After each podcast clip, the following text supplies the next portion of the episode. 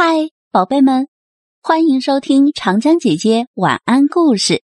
我是爱讲故事、更爱你们的长江姐姐。今天要给大家分享的故事叫做《神仙送的礼物》，作者李想，选自《大灰狼画报》。准备好了吗？故事要开始喽！奶奶很老了，一个人住在山上的老房子里。大家说：“奶奶，搬下来和我们一起住吧。”但奶奶是个倔脾气，说啥也不肯离开住了六十年的老房子。她说：“我任何地方都住不惯，只想住在这儿。你们谁也不要来劝我。”大家只好下山去，商量着给奶奶送点吃的。到了冬天，大雪漫天飞舞，盖住了山坡，食物越来越少，取暖的木材也越来越少。奶奶想到外面去找吃的，但门外除了雪，啥也没有。奶奶想去找木柴。但雪把路全封住了。山下的朋友记挂着奶奶。小兔子给奶奶送来了萝卜。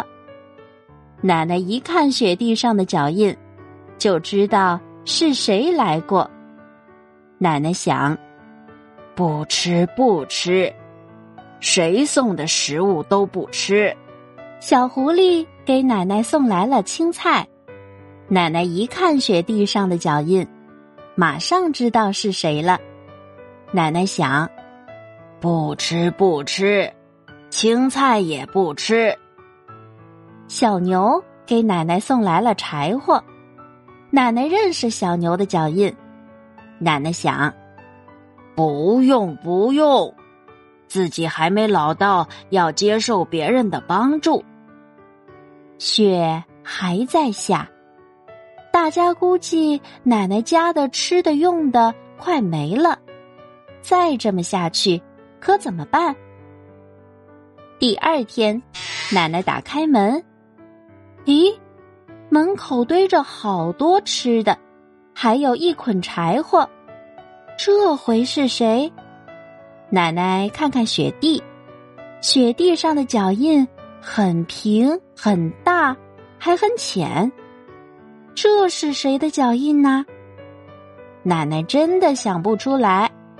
再看看那堆萝卜，每根萝卜上都刻着神仙的模样呢。哦，奶奶恍然大悟，原来是神仙送来的。神仙送的东西是一定要吃的。哼哼，其实奶奶不知道。这个大大的脚印，是小牛穿着大象的鞋子，轻轻的走过留下的。在接下来的日子里，奶奶吃着神仙送来的青菜萝卜，用着神仙送来的柴火取暖，过了一个温暖的冬天。新年到了，大家都来给奶奶拜年，大家异口同声的问。奶奶，冬天过得好吗？奶奶开心的说：“过得好，过得好，托神仙的福。”大家听了，一起笑了起来。好啦，故事结束了，小朋友们，你们还记得故事当中是谁穿着大象的鞋子？给奶奶送东西的吗？如果你知道的话，就快快在下面留言告诉我吧。我是长江姐姐，今天就到这了，拜拜。